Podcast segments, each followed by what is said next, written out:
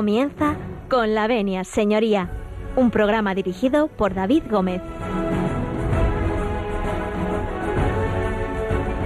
Buenos días, señoras y señores, y bienvenidos a Con la Venia, señoría. Bienvenidos a esta casa, bienvenidos a este su despacho, ese despacho jurídico que Radio María pone a disposición de todos sus oyentes todos los lunes, cada 15 días. Ya saben que tenemos una cita eh, en la que hablamos pues eh, de aquellos problemas diarios que se suelen ir planteando en el día a día, tanto judicial como jurídico, de, de las relaciones entre las personas o entre las empresas o entre las personas con las empresas, en fin. En definitiva, aquellos problemillas que pueden ir surgiendo en el día a día que tienen a veces eh, una difícil solución y a veces una fácil solución, en la mayoría de los casos.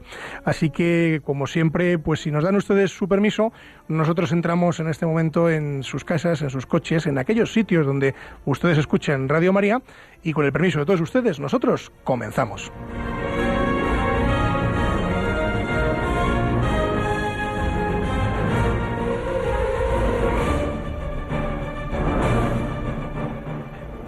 Como saben, eh, pueden ponerse en contacto con nosotros eh, a través de muchos medios. Al final del programa vamos a abrir los teléfonos para que ustedes puedan eh, interactuar con nosotros y hacer preguntas a los dos compañeros que abogados que hoy nos acompañan en, en el estudio y que dentro de un momentito les presentaré. Pero no obstante, pueden ustedes dirigir sus preguntas al correo electrónico con la venia arroba.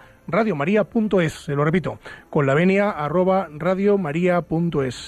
Y con estos mimbres eh, vamos a dar paso a nuestra sección Tienen la palabra.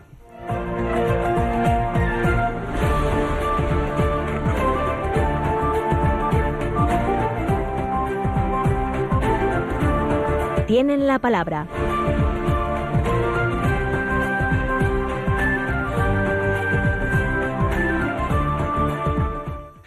Bueno, tienen la palabra, tienen la palabra porque son dos, eh, uno de ellos repetidor, son dos eh, abogados que nos van a acompañar en la mañana de hoy.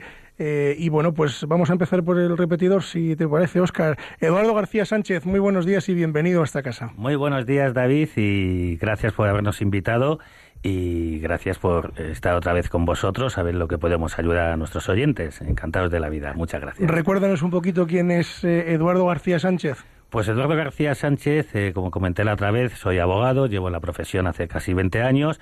Eh, hace poco hemos abierto un despacho, TIC Abogados, eh, y mi departamento es especialmente civil mercantil. Así que ya sabéis dónde podéis localizarnos y lo que preciséis. Volverá, porque no hay dos sin tres, dicen.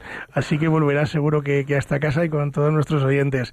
Y bueno, y, sentado aquí a mi derecha eh, tenemos eh, a Óscar Sedeño Salmerón. Lo he dicho bien, ¿no? yo, es que soy súper disléxico. Perfectamente. Don Óscar, cuéntenos un poco, bienvenido a esta casa. Bueno, pues muchas gracias, David. Cuéntenos un poco quién es Óscar y a qué se dedica. Muy bien, pues por dejarme participar, gratitud. Y soy Óscar Sedeño, soy socio del área legal de TIC Abogados, especialista en Derecho Tributario y en procedimiento tributario. Muy bien. Bueno, pues eh, ha dado unas pinceladas de lo que va a ser el programa de hoy. No se lo pierdan porque hoy vamos a hablar de la renta la famosa renta, estamos en la campaña de la renta, termina dentro de unos días, luego nos lo van a decir, entonces vamos a dar unas pinceladas eh, sobre cómo hacer la renta, eh, qué es la renta, bueno, ese tipo de cosas, eso que nos asusta tanto y que los ministros de Hacienda, pues eh, parece que son los malos de la película, pero bueno, que todos los españoles tenemos la obligación, ¿no?, de, de, hacer esa declaración de la renta y para ello están aquí en nuestros estudios tanto Óscar como Eduardo. Pero antes, si os parece, vamos a hacer un pequeño alto en el camino y nos vamos a ir con, con una canción que, a ver si lo digo bien, porque además eh, hoy en el estudio nos acompañan eh, dos eh, futuros jóvenes abogados que están a puntito de, de, aterrizar y, y, han elegido ellos la canción. yo voy a ver si lo digo bien, Víctor. es Carlos Sendes. A ver, ¿es así o no? sí, es Carlos Sandes. Sandes, Sandes, perdón. Sí, y la canción se titula Groenlandia. Y a ti te parece fenomenal también, Ana, ¿no? Le damos la bienvenida. Muy bien, pues nada, gracias por estar aquí los dos y seguro que seréis unos grandes abogados. Ustedes no se marchen, vamos a, escuchar esta canción que les anunciábamos y a la vuelta, eh, de verdad, no se lo pierdan porque creo que es un programa muy interesante sobre rentas y además contamos con, con dos excelentes abogados y probablemente con el mejor abogado madrileño con respecto a derecho fiscal tributario. ¿A quién te gustaría parecerte? Mm. al rey Salomón.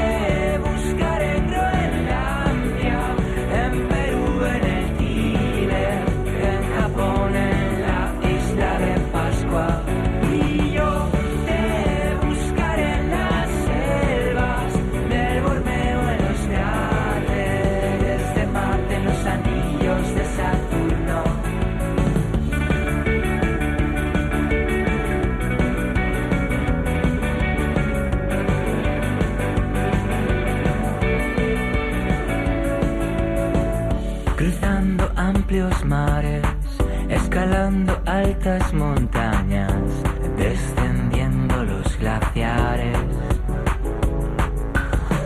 A través de desiertos, las junglas y los bosques,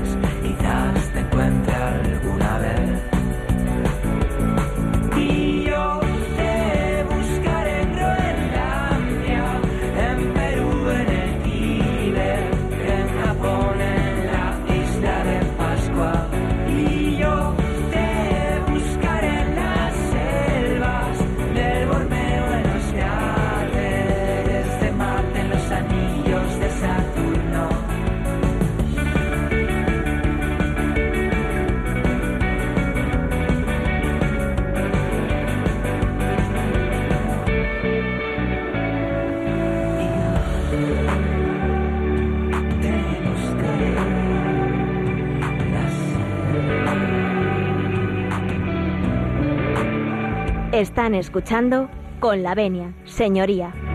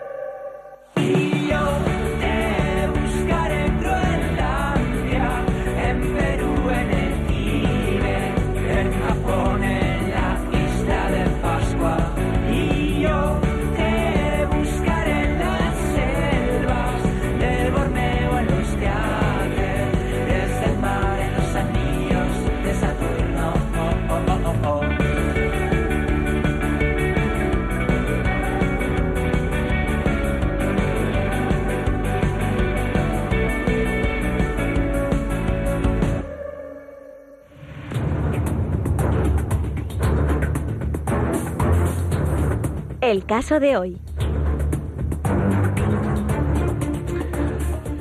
Bueno, seguimos, seguimos en Radio María, siguen ustedes escuchando con la venia señoría y bueno, pues estamos eh, con Eduardo García y Óscar Sedeño, que son abogados.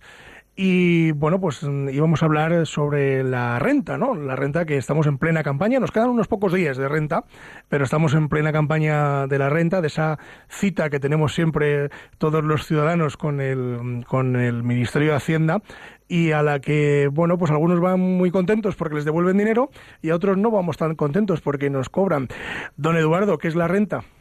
Bueno, pues eh, la renta es un impuesto de carácter nacional cedido en parte a las comunidades autónomas y que básicamente lo que trata de grabar son pues los ingresos de todos los contribuyentes eh, que residen en territorio español. Eh, el plazo se aperturó el pasado 3 de abril y quedan pues hasta el día 2 de julio para que todo el mundo eh, se ponga al corriente con sus obligaciones tributarias. O sea que los que no estemos todavía al corriente, que yo me espero el último día, eh, tenemos de plazo hasta qué día exactamente. Pues exactamente el 2 de julio, porque este Dos. año cae el día 30 de junio en sábado y, y el 2 de julio será el último día para, para dejar presentada la declaración en periodo voluntario de pago, claro. De todos modos, tenemos que mm, decir que no esperemos al último día, ¿no? Para hacer la declaración de la renta, porque pueden ocurrir muchas cosas, ¿no? Exacto, habría que, habría que tratar de, de agilizar ya porque ya vamos yendo en, en, en plazo un poquito justos y sobre todo porque también eh, la agencia tributaria pone un mecanismo de devolución hasta el día 26, 27 de julio, creo que es este año, de junio, perdón, y, y conviene, pues bueno, pues ajustarse a él para no tener que ir al banco, a efectuar los pagos, etcétera, etcétera. Eh, ¿Qué se mete en la renta? Es decir, cuando hablamos de la renta, mucha gente dice, pues, oiga, métame eh, la casa, que, parece que me degrava, Ya. o, o los gastos de no sé qué. Es decir, ¿Cómo se compone ese impuesto? ¿De qué, se de qué parte se compone? Bueno, el impuesto sobre la renta en realidad eh, surge hace muchísimos años, lógicamente.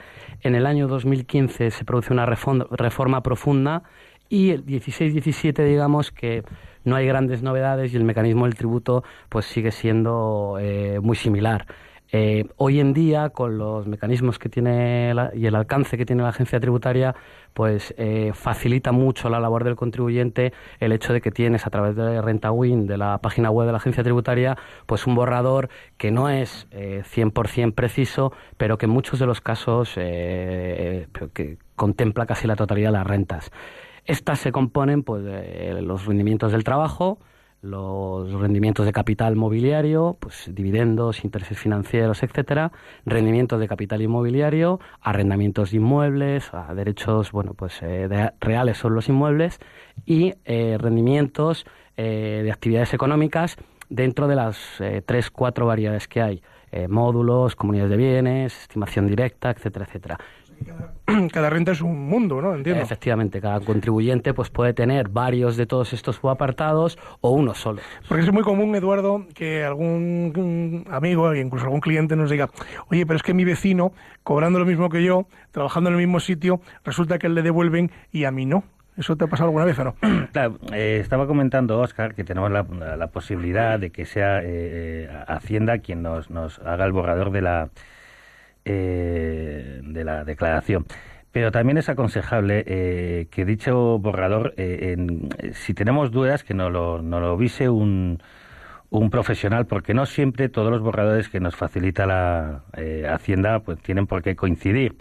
Puede ser que este último año, pues yo que sé, hayamos alquilado un, un, un piso que tengamos una, una nos hayan dado una, una- unas rentas, por ejemplo, unas acciones o, otro tipo de, de títulos. Por eso es aconsejable el hecho de que lo revisen.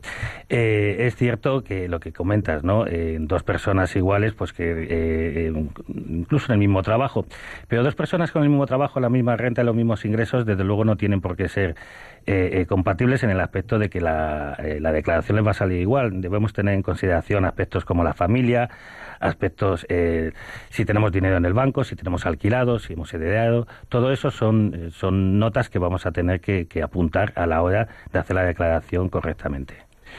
¿A qué se enfrenta pues una persona, digamos, que tiene solo un trabajo eh, y poco más? Es decir, una renta muy sencillita. Es decir, a- normalmente, mm, ¿a qué se enfrenta ese tipo de, de personas, que es el- la mayoría de, de los ciudadanos? Eh, a ver, eh, la declaración de la renta está pensada pues para eh, o está estructurada eh, pues bueno sin casi añadir cambios en la declaración precisamente pues para los rendimientos del trabajo, es decir, para empleados que trabajan en régimen general y que sus únicas fuentes de renta pues son eh, el, el- el trabajo que realizan.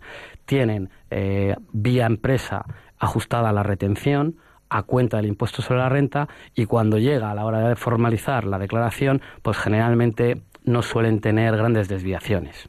Es decir, eh, previamente vía retención ya les han descontado el pago de sus impuestos. Entonces son rentas pues muy, muy sencillitas y, que, salvo que, como bien decía Eduardo, tengan unas circunstancias personales o unas deducciones que se puedan aplicar, pues en ese caso eh, sí que variará la declaración. Pero si no, tienen ya eh, todos los meses, digamos, ajustado su impuesto.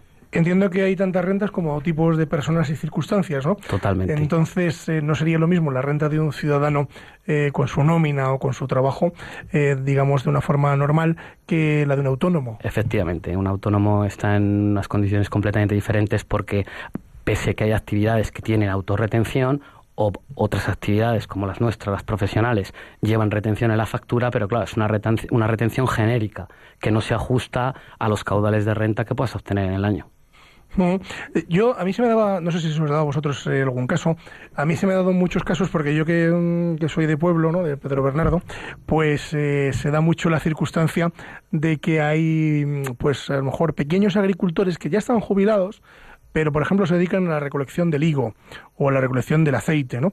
Entonces, eh, a pesar de no estar, eh, digamos, ya en activo, eh, sí que es verdad que cuando venden esa, mm, esa mercancía, ese, bueno, ese, pues los higos o, bien el aceite, a una cooperativa, eh, esa cooperativa eh, sí que es cierto que emite una factura y que la declara. Entonces, eh, ¿estarán obligados a hacer la renta? Efectivamente, efectivamente. Eh, yo te voy a recoger, David, el guante y yo también soy de pueblo, de Luzaga, Castilla-La Mancha, Guadalajara. Muy bien, muy bu- buen sitio. Y, y- y- y efectivamente los agricultores y los ganaderos tienen que incorporar todas las rentas a su, a su declaración anual. O sea, independientemente, por ejemplo, eh, a mí se me daban casos de, de pensiones muy bajitas, que a lo mejor que por otra manera no hubieran tenido que declarar, pero al tener rendimientos agrarios Claro. tienen la obligación, ¿no? Exacto. Y luego ahí eh, la normativa prevé la, la- la compatibilidad del régimen de agricultura en eh, determinadas y hasta determinados límites de pensión.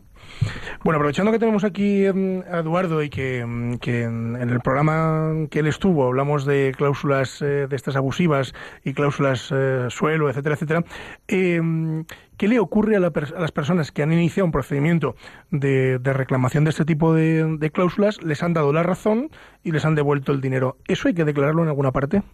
Eh, sí, eh, como estuvimos el otro día aquí, estuvimos hablando de las cláusulas abusivas. Una de las cláusulas abusivas era la cláusula suelo. En este caso, eh, pues cuando el banco te devuelve una cantidad, tiene dos posibilidades. Una es amortizar ese dinero y, y amortizar me refiero a quitarte con ese dinero que te debía entrar el ban- entregar el banco parte de la hipoteca o bien cobrarlo en, dinero metálico. Eh, en este caso, y siempre que eh, años atrás, estos cuatro años atrás, eh, se haya tenido derecho a la dedu- deducción de la vivienda habitual, este dinero, estos intereses que se van a cobrar, se van a, a deber de computar en la declaración de la renta. Pero casi mejor que lo conteste Oscar porque es el especialista y nos puede afinar en qué punto y en qué extremo. Sí, bueno, es un poco lo que viene a decir lo que, lo que comenta Eduardo. Eh, es más, es más eh, importante, eh, casi más, en mi opinión, eh, que el tema de los intereses, ¿vale? Es más importante incorporar si ha habido costas procesales, es decir, incorporar las costas y los intereses como ganancia patrimonial del contribuyente ese ejercicio.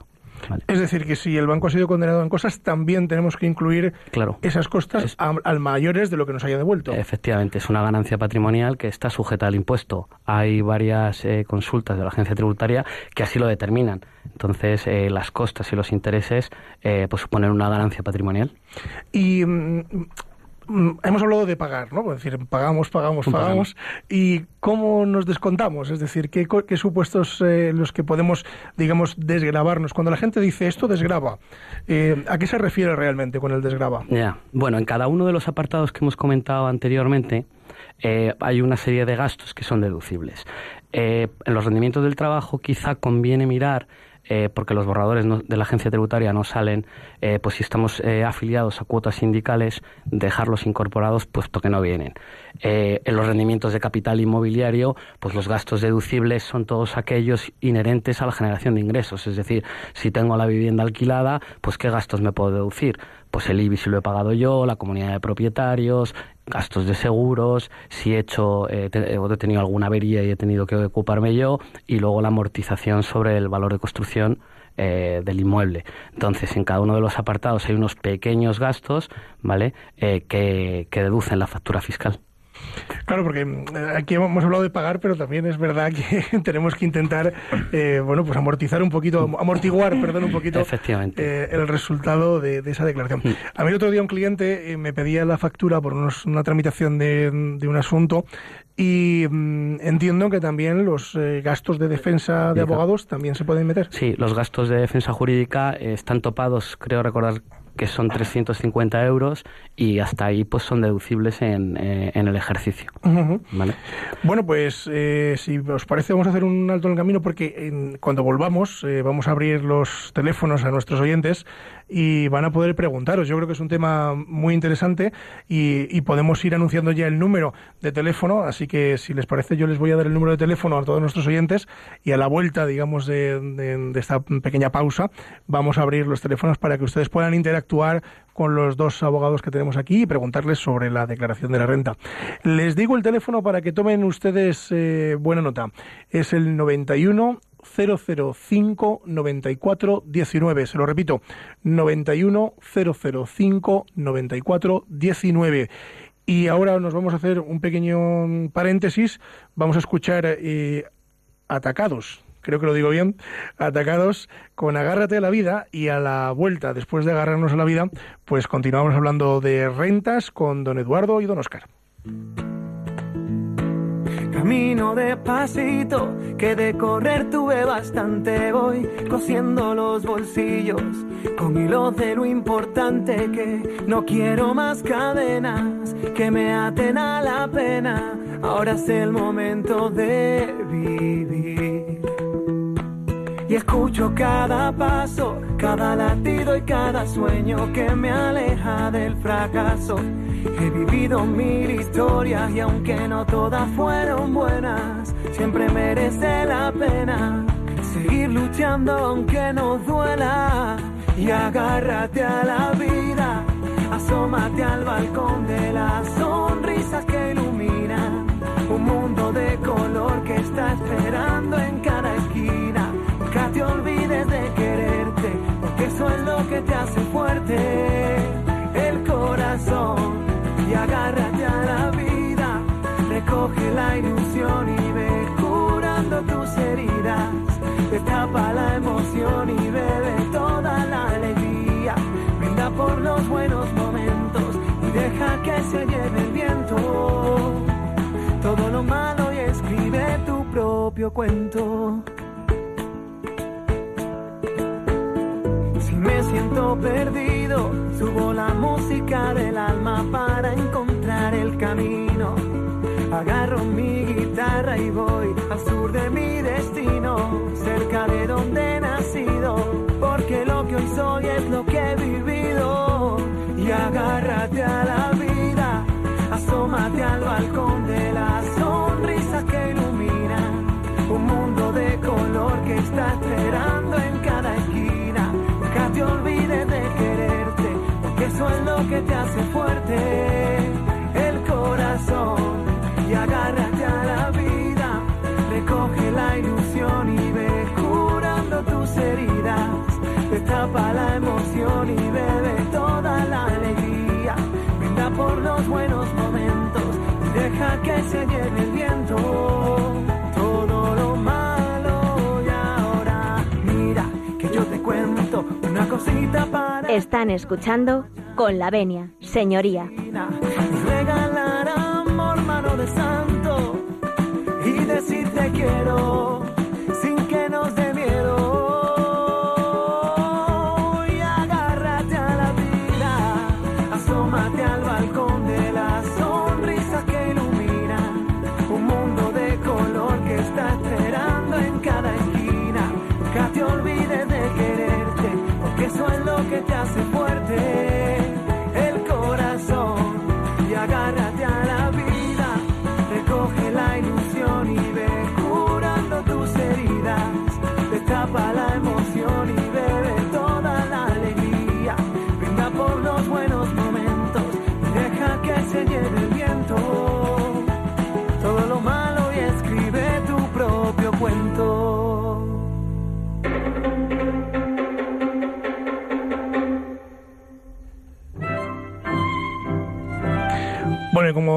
ustedes, pues con Boquerini eh, comenzamos las llamadas en directo. Les voy a repetir el número de teléfono para que ustedes puedan interactuar con nosotros y preguntarnos sobre todo eh, sobre el caso de hoy, que son las rentas, la declaración de la renta. Es el 91 005 94 19, se lo repito, 91 005 94 19.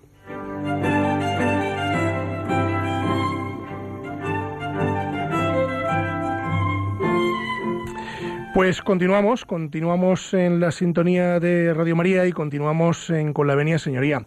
Para los que se acaban de incorporar, pues les recuerdo que estamos hablando sobre la declaración de la renta y para ello contamos con Eduardo García y con Óscar Sedeño, que son abogados y expertos en, derecho fiscal. Antes de marcharnos un poquito al descanso, se nos había quedado en el tintero eh, hablar un poco de esas declaraciones de los matrimonios. Eh, ¿Cómo se puede hacer una declaración de matrimonio o cómo conviene mejor? Vale, bueno, el- eh, la normativa tributaria eh, reconoce, o sea, no reconoce, mejor dicho, lo que son las uniones y las parejas de hecho de cara a la declaración conjunta, es decir, eh, que se exige el matrimonio y, y puedes hacer eh, declaración conjunta con tu cónyuge y con tus descendientes. Em, ¿Cuál es la mejor modalidad? Pues hay que mirar las fuentes de ingresos de cada uno de los eh, cónyuges para así optar eh, a, a la que sea más beneficiosa. Generalmente, generalmente si trabajan ambos cónyuges, pues va a interesar por lo general la, la modalidad, eh, la normal y la, y la individual. Y la individual. Bueno, pues eh, nos vamos a ir directamente hasta Valencia, porque al otro lado del teléfono tenemos eh, a Inmaculada. Inmaculada, buenos Hola. días. Hola, buenos días. ¿En qué podemos ayudarle, Inmaculada? Pues nada, quería yo tengo un super problema con Hacienda porque Hacienda en el año 2015 me pedía 4.000 euros que yo no podía pagar. Y eh, no, po- mm, 4.000 euros porque resulta que tuve una incapacidad para el trabajo habitual y entonces yo estaba enferma y yo no podía pagarlo. Entonces yo avisé a Hacienda diciendo, porque por sentido común, ¿no? Avisé a Hacienda diciendo, oiga, que yo no puedo pagar porque yo estoy enferma, estoy en la cama y, y Hacienda pasó de mí y entonces me ha embargado. Y yo estoy esperando un abogado de oficio. Me ha embargado por todos sitios. Me ha embargado las cuentas, me ha embargado la nómina, la pensión, todo. Y entonces estoy esperando un abogado de oficio. El abogado de oficio tarda tanto que, que bueno, me, me asignaron uno, pero un- uno pasó de mí y luego estoy esperando a que me lo cambien. Y porque este hombre decía que yo no tengo ya derecho a reclamar nada. Digo, pero ¿cómo no voy a tener derecho a reclamar nada si yo no he engañado a Hacienda? Si yo Vamos, simplemente estoy diciendo... vamos a intentar eh, a intentar contestarla, Inmaculada. Eh, ¿Cómo lo veis? Aquí los dos que tenemos en, en el estudio. Bueno, eh, con el procedimiento tributario actual, eh, Inmaculada, pues eh, yo lo que veo es que, eh, sin mirar su documentación ni nada, efectivamente cuando la Administración embarga, si no ha habido recurso previo o si no se ha planteado oposición a, estos actos administrativos previos, pues eh, difícilmente eh, se puede, digamos, reabrir su expediente. Quizá a lo mejor eh, lo más lógico o, la recomendación sería en cualquier momento eh, se puede pedir un aplazamiento y un, fra- un fraccionamiento de pago frente a la agencia tributaria y ir pagando eh, pues, cómoda o incómodamente, pero lo más beneficioso para usted posible para terminar de, saldar la deuda y que no tengan que proceder al embargo de cuentas bancarias y las incomodidades que eso genera. Aquí lo que parece es que a Inmaculada, eh, nuestra amiga Inmaculada, pues se le ha tenido que pasar el plazo. Lo de los plazos tenemos que tener mucho cuidado porque una vez que se ha pasado el plazo, luego la, la administración dirán, oiga, nosotros los hemos ofrecido, tiene su plazo y se la ha pasado. Entonces aconsejamos a todos los oyentes que en cuanto tengan alguna duda, que tengan algún problema, que no lo dejen, que no lo dejen en el cajón porque luego va a costar mucho más levantarlo. Bueno, pues esperemos que, que haya quedado contestada. Nos vamos hasta Barcelona y al otro lado del teléfono tenemos a María. María, muy buenos días. Buenos días. Buenos días. María, ¿en qué podemos ayudarla? Mi consulta es la siguiente. Yo tengo eh, mi vivienda, he alquilado una habitación. Eh, tengo que mm, declarar los ingresos de esta habitación que tengo alquilada a una persona y previamente tengo que haber hecho contrato. Pues le, va, le va a contestar Eduardo. Mm, Yo creo que sí, ¿no? Eh, ah, eh, efectivamente, eh, los ingresos eh, derivados del- de los rendimientos de los inmuebles hay que declararlos como rendimientos de capital inmobiliario. En este caso, eh, los ingresos que obtiene por, eh, por la cesión de uso o la cesión de la, de la habitación. En cuanto al contrato, pues bueno, esto es una cuestión eh, civil que cara a la agencia tributaria pues eh, tampoco tiene demasiada relevancia, eh, dado que los ingresos entiendo que pues serán vía transferencia y, y, bueno, el, el contrato es eh, a efectos civiles y la declaración del ingreso en su declaración eh, esos efectos fiscales. No debemos olvidar, no debemos olvidar también eh, que hay una parte, que la otra parte, que es el inquilino, el inquilino que lógicamente pues también se mete en su declaración eh, eh, los gastos que pudiese tener por... No, por, bueno, el inquilino ya lo tiene más complicado, porque esto es una deducción eh, autonómica que depende de cada autonomía y depende de que el inquilino cumpla o no eh, los requisitos para poder aplicar la deducción eh, por el alquiler de vivienda, que dudo mucho, que dudo mucho por cuestiones de eh, limitadas de las deducciones, eh, por analogía no puedes entender el alquiler de la vivienda habitual al uso de una habitación, en mi opinión.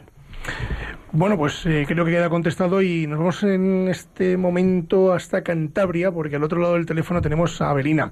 Avelina, muy buenos días. Buenos días. ¿En Mire, qué yo podemos quería ayudarla? pregun- Yo quería preguntarle si los gastos médicos desgraban. Si los gastos médicos degravan. Eh, buenos días, Abelina. Buenos días. Mire, eh, de- el- los gastos médicos eh, creo, precisamente creo que en su comunidad eh, sí que están contemplados. Hemos dicho, hemos dicho Cantabria, ¿verdad? Cantabria. Creo que Cantabria tiene los gastos médicos, hay una deducción. eh, revise bien en el, en, la de- en el borrador, en el manual de, la, de su declaración, porque creo recordar que la comunidad autónoma de Cantabria sí tiene ese, eh, los gastos médicos eh, como deducción. Eh, otras comunidades autónomas, pues eh, no, como por ejemplo Madrid.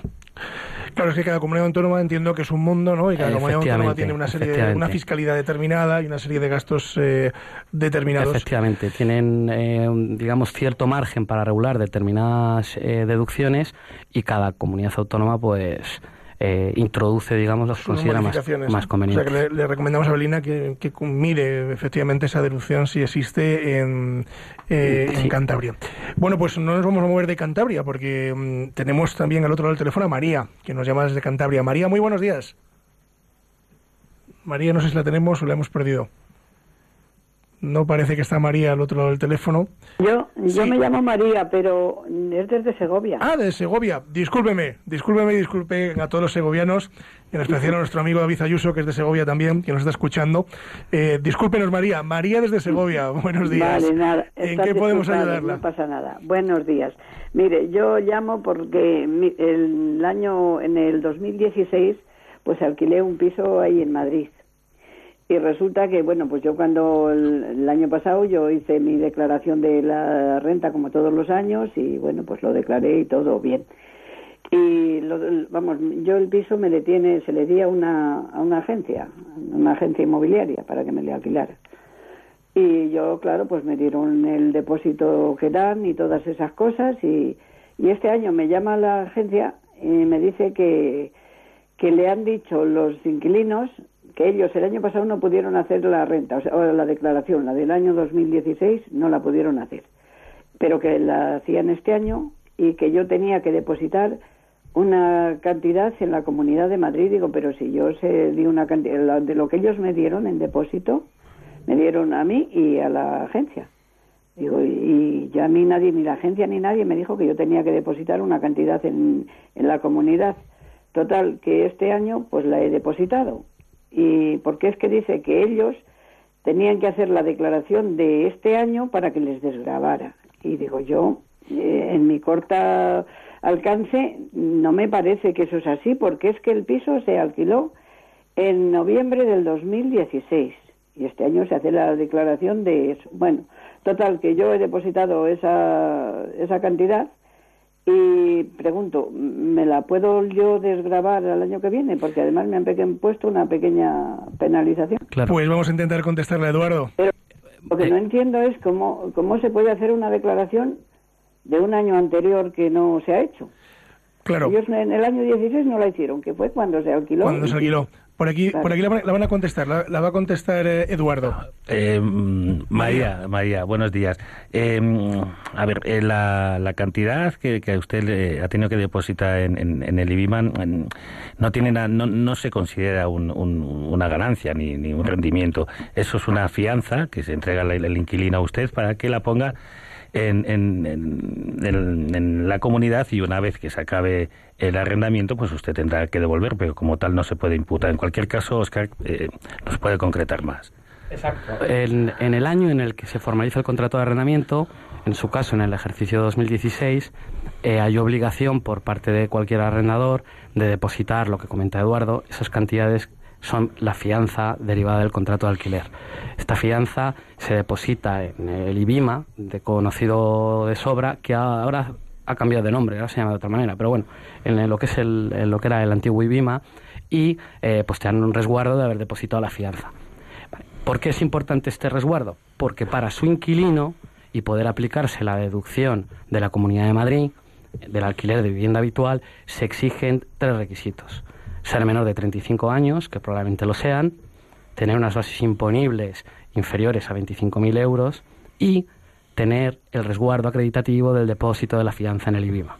O, en su defecto, denuncia ante el organismo de que el arrendador no, no, la, no, no, no ha ingresado estas cantidades. Ujú. Con lo cual, sí o sí. mm, Efectivamente, es decir, eh, el- el- al arrendador eh, le están trasladando esta obligación para que el arrendatario, los inquilinos, eh, puedan tener derecho y acceso a la deducción de la vivienda habitual autonómica.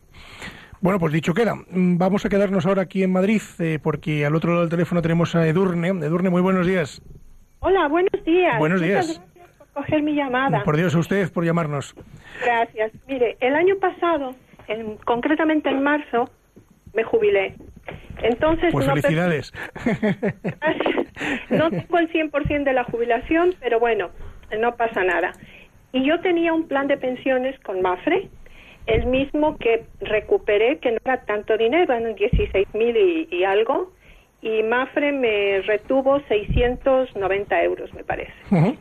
Y bueno, pues yo al hacer mi declaración de este año y tengo hipoteca, me salen 2.070 a devolver a Hacienda. Entiendo que porque hay dos pagadores, Pues eh, le va a contestar eh, Eduardo. Eduardo, ¿es posible que por tener dos pagadores... Perdón, eh, Oscar, me, me he confundido. Perdón, perdonen ustedes, no lo han visto, pero me he confundido. Estaba señalando a la abogada que no era.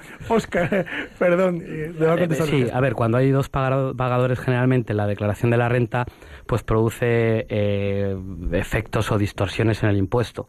Y bueno, tiene una explicación sencilla, es decir, cada pagador eh, retiene en función de los ingresos que te paga, sin conocer eh, qué es lo que te está pagando el siguiente pagador o el pagador previo que hayas tenido.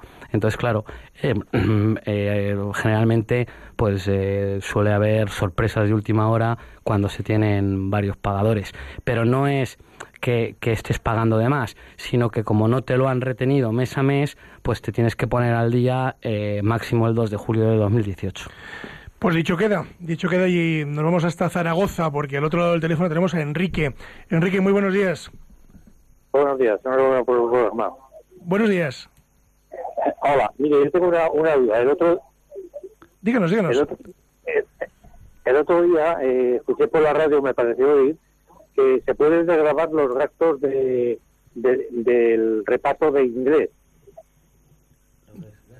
Lo- ¿Los gastos de reparto de qué? Perdón, es que le escuchamos un poquito mal. De, de inglés, de los niños. O Ah, de los niños inglés, de los niños. Ah, inglés y tal, perdón. o alemán o lo que sea, que se podía desgravar. Sí.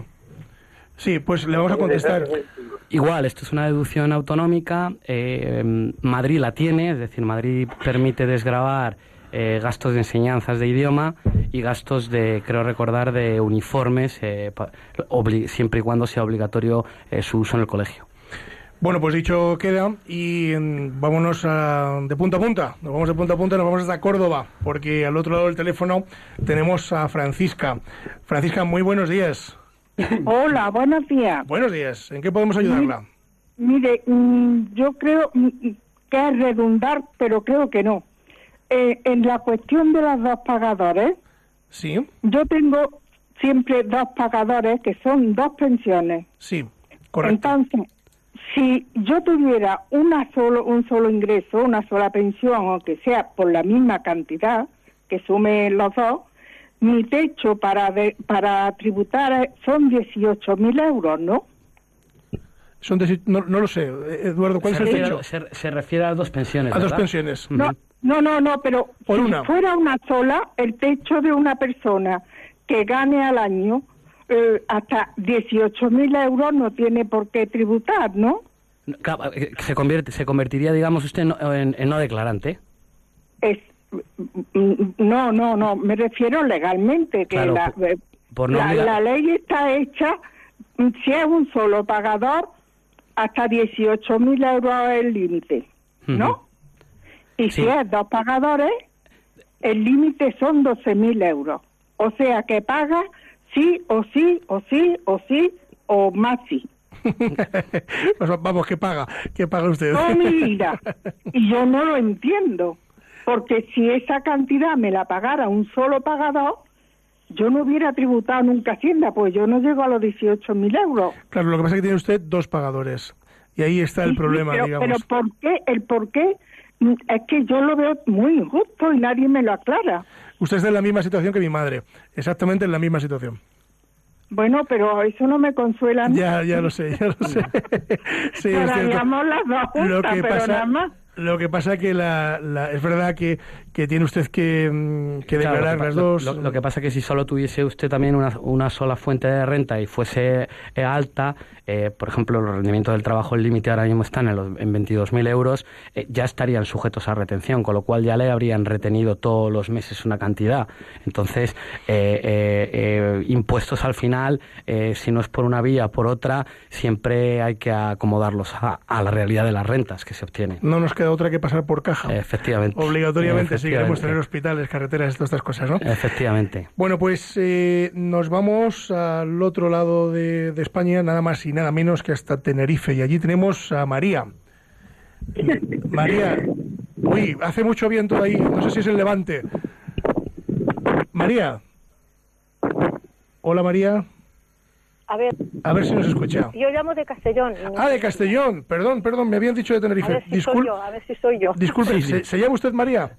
Yo no, No, yo ¿cómo me se- llamo Rosa. Pues Rosa, me, pues me ha pasado mal, Rosa. lo siento. Hoy, hoy estamos, Nada, nada. estamos de No lunes, pasa estamos nada. de lunes. No, es que claro, yo no, yo no contestaba porque como no soy María. Claro, discúlpenos, estamos de lunes. Nada, nada, nada, nada. Rosa A desde ver, Castellón, vemos que, que Sí, sopla, sopla por allí el aire. Un poquito Eh, de viento, sí, sí.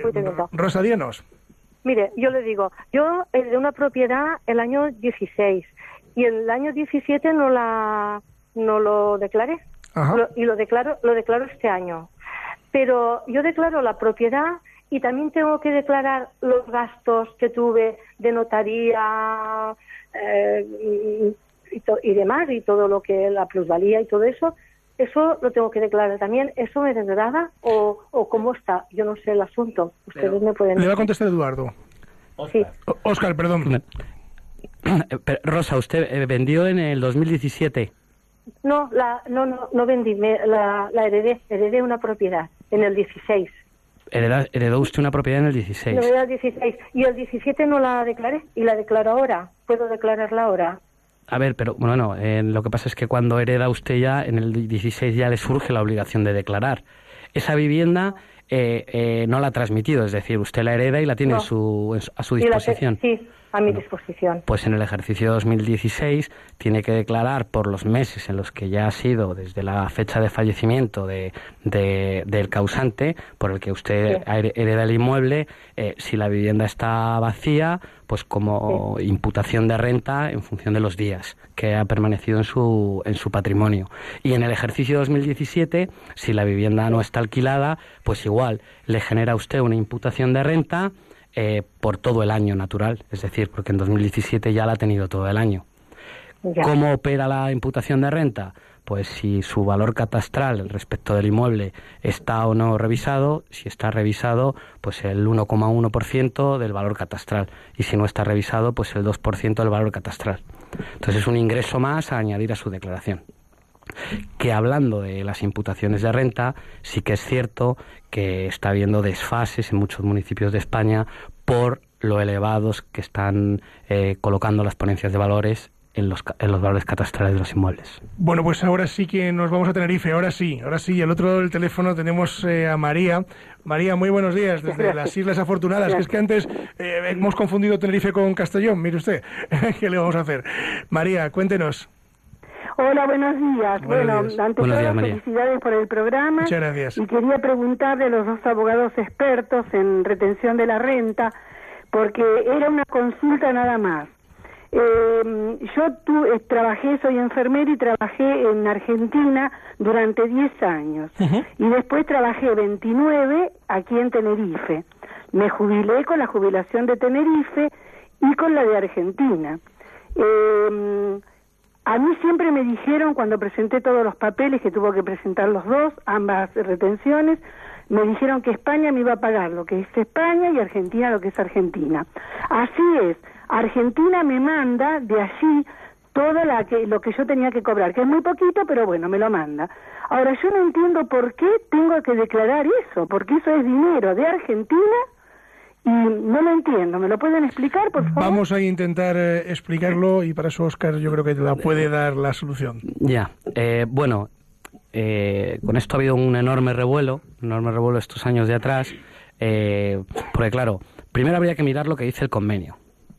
Probablemente el convenio con Argentina pues eh, esté un poco en la línea con, otros convenios en los que, claro, si usted es residente fiscal en España, la ley del impuesto lo que exige es declarar por su renta mundial, con independencia de donde esté el origen.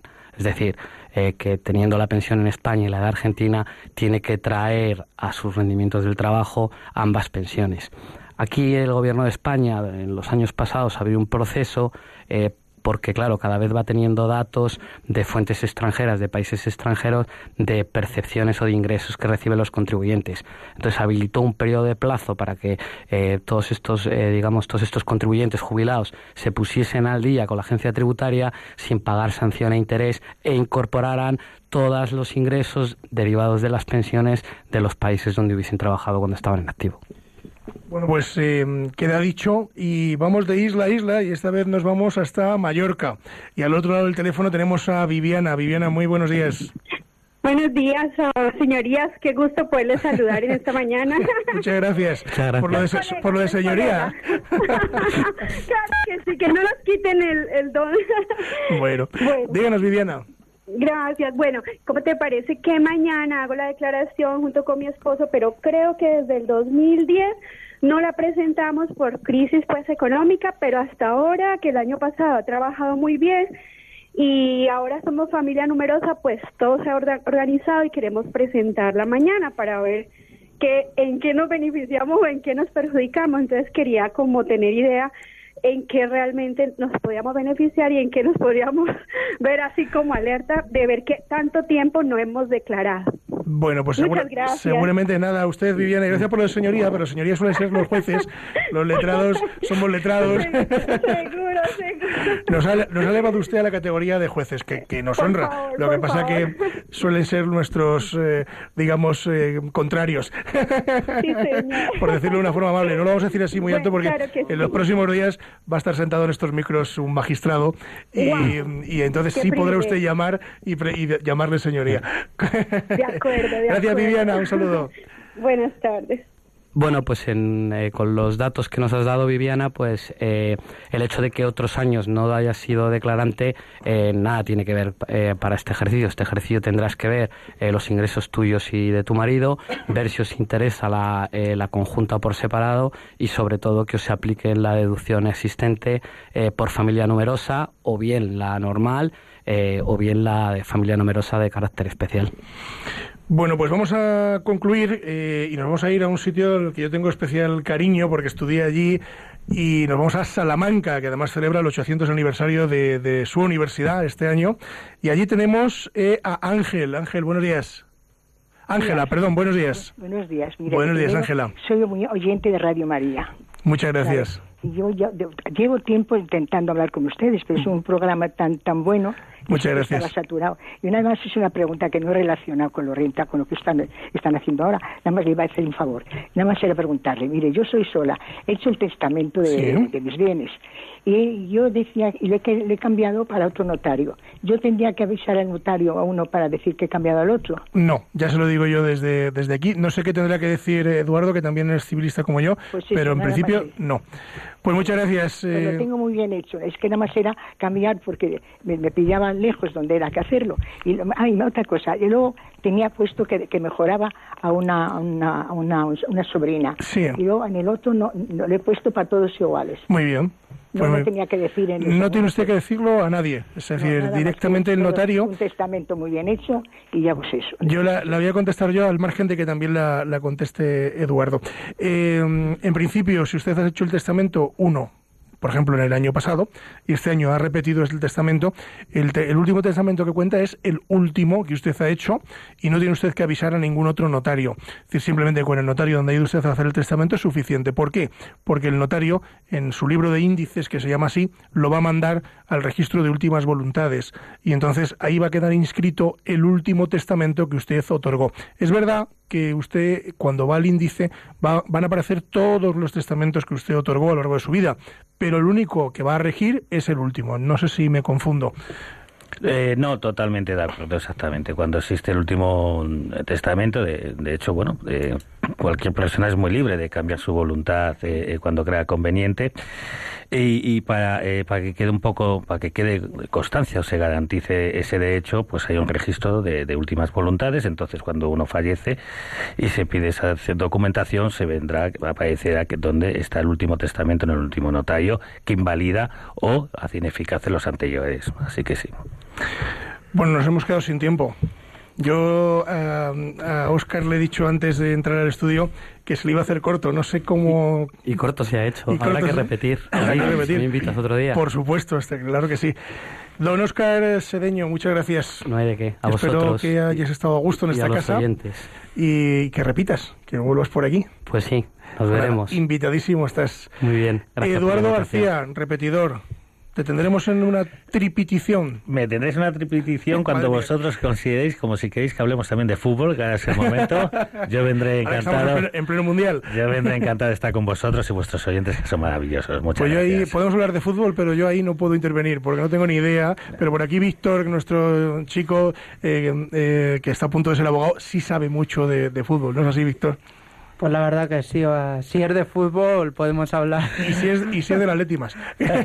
Totalmente.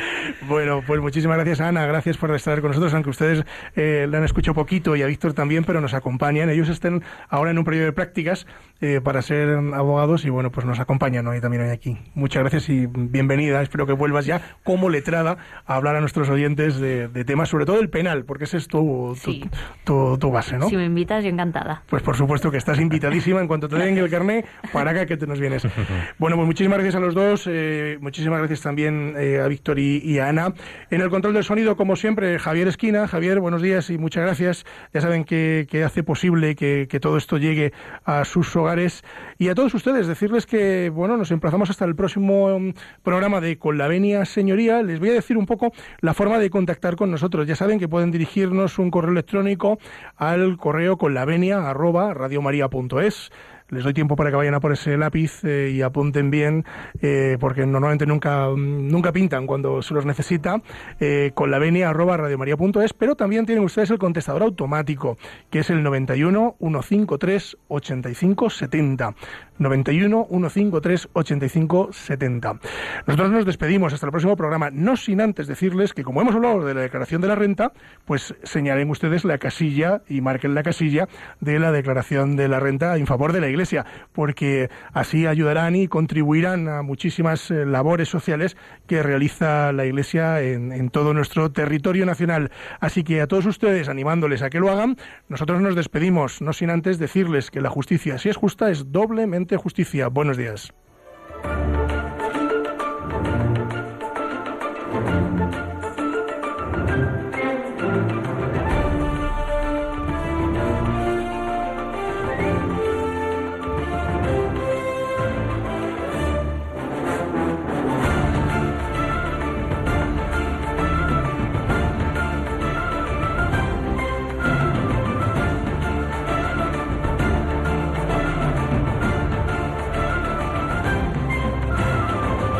Les hemos ofrecido Con la Venia, Señoría, un programa dirigido por David Gómez.